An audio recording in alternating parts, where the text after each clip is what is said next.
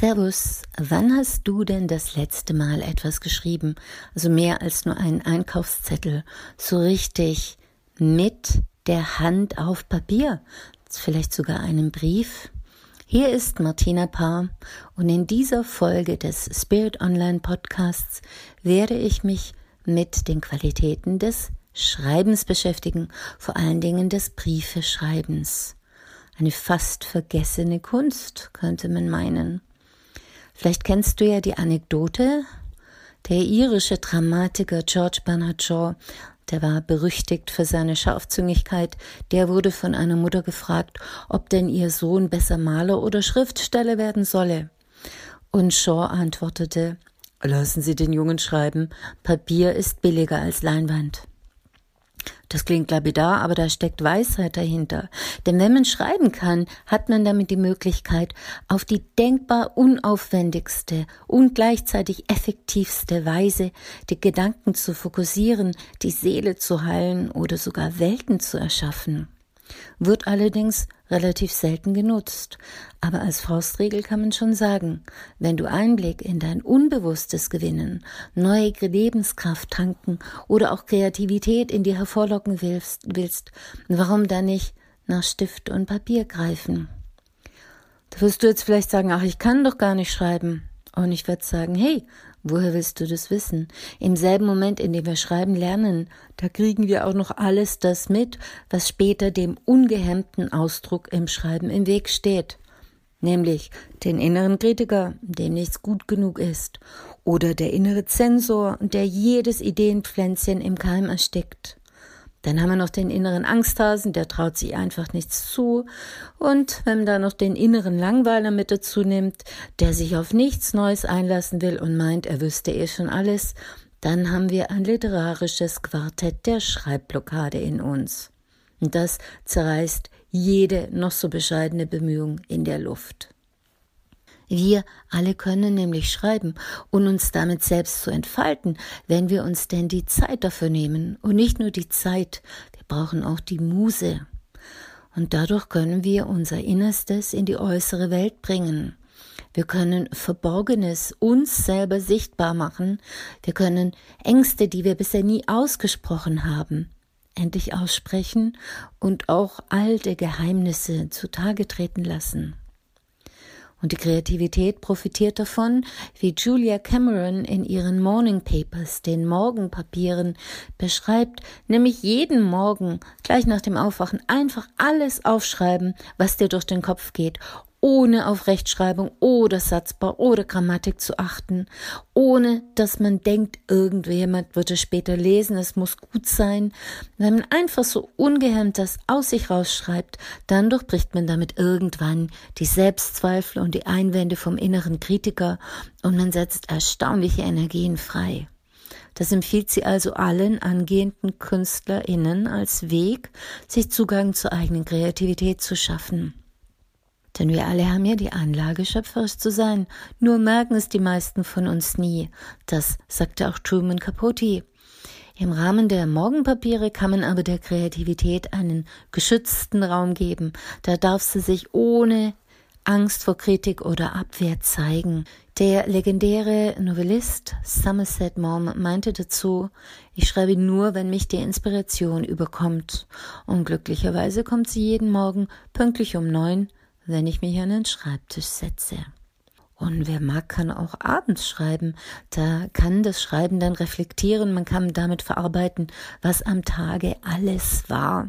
Man kann ein Dankbarkeits-, ein Wunsch-, ein Traumtagebuch führen, Jammerseiten vollschreiben, das Morgenjournal. Man kann autobiografisch schreiben oder fiktiv. Man kann automatisch, therapeutisch oder eben auch meditativ schreiben. Da kommen wir jetzt zum Briefeschreiben. Der Anfang ist immer ein Wort auf das Blatt Papier zu setzen und dann noch eins und dann noch eins. Und so schreibt man sich nicht nur in eine Welt von Kreativität, sondern auch in einen neuen Zugang der Kommunikation hinein. Beim Briefeschreiben kann man nämlich beides machen. Einen achtsamen Umgang mit dem Medium finden, die Kommunikation ganz anders gestalten und eben auch eine neue Form der Meditation für sich entdecken. Wie wird denn das Flüchtige, unsere Gedanken zum Permanenten? Wie kommt ein Gefühl aufs Papier? Die deutsche Lyrikerin Ulla Hahn beschreibt diesen Weg aus dem Kopf durch den Körper in die Hand. Und die Dichterin Sarah Kirsch, die schreibt ihre Gedichte meist mit der Hand. Sie sagt, der Schreibvorgang muss sich aus dem Gehirn direkt auf das Papier übertragen. Es muss ein Fluss sein durch meinen Füllfederhalter.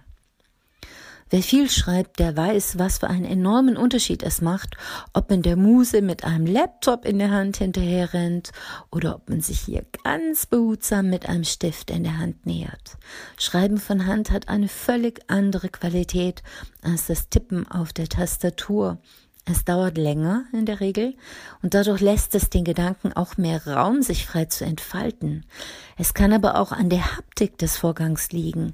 Das ist so eine gleichförmige, fließende Bewegung, mit der dann die Feder übers Papier gleitet.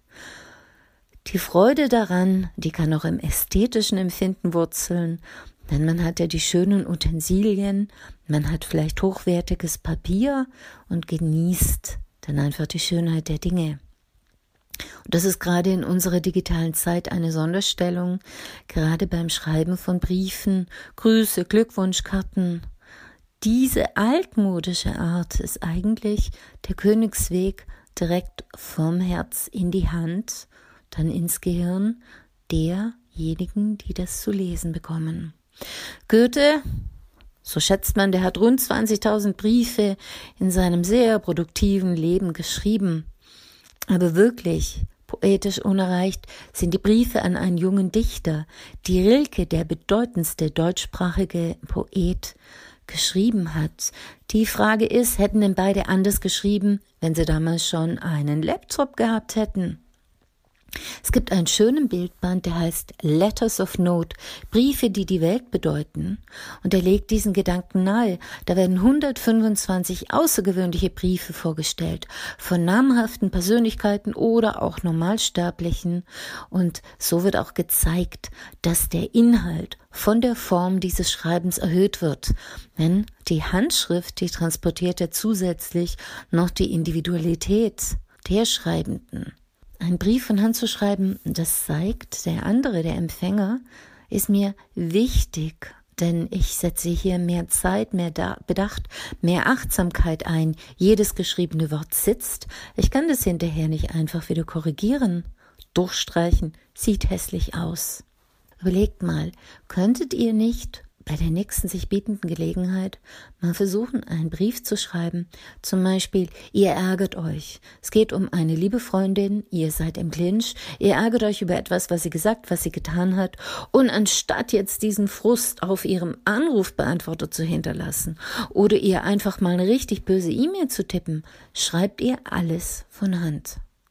Das hat den Vorteil, man kann es nicht im Affekt abschicken, man lässt es in der Regel ein bisschen liegen. Man muss die Briefmarke zusammensuchen, man muss die, den Briefumschlag beschriften. Das heißt, man hat eine gute Chance, da nochmal drüber zu schlafen und es erst am anderen Morgen abzuschicken. Aber schon während des Schreibens stellt man fest, das ist ein böses Wort. Man hat das Bild der Empfängerin vor den Augen. Mag man ihr dieses Wort wirklich so um die Ohren knallen? Wir selber empfinden es. Wir sind wütend. Wir drucken unsere Wut aus. Sie, die dieses heftige Wort, das in unserem Kontext Sinn macht, dann aber in einem nicht wütenden Zustand liest, für sie wird das Wort eine ganz andere Macht entfalten, eine ganz andere Gewalt transportieren. Das heißt, wir merken schon während des Schreibens, dass wir gegebenenfalls ein wenig behutsamer sind und bedachter sind. Und wir merken auch während des Schreibens, dass allein diese Art unserer Wut Ausdruck zu verleihen schon vollkommen ausreichend sein kann und genügen kann, damit die Wut dann auch verraucht. Deshalb meine Anregung, Nutze doch die nächste Gelegenheit, die sich dir bietet, um einmal einen Brief zu schreiben. Um zu schauen, schreibst du anders, wenn du von Hand schreibst? Schreibst du anders, wenn du mit dieser Zeit und diesem Bedacht schreibst, vom Herzen direkt in die Hand, wirst du merken, kannst du Gefühle anders ausdrücken, nämlich inniger, achtsamer und persönlicher.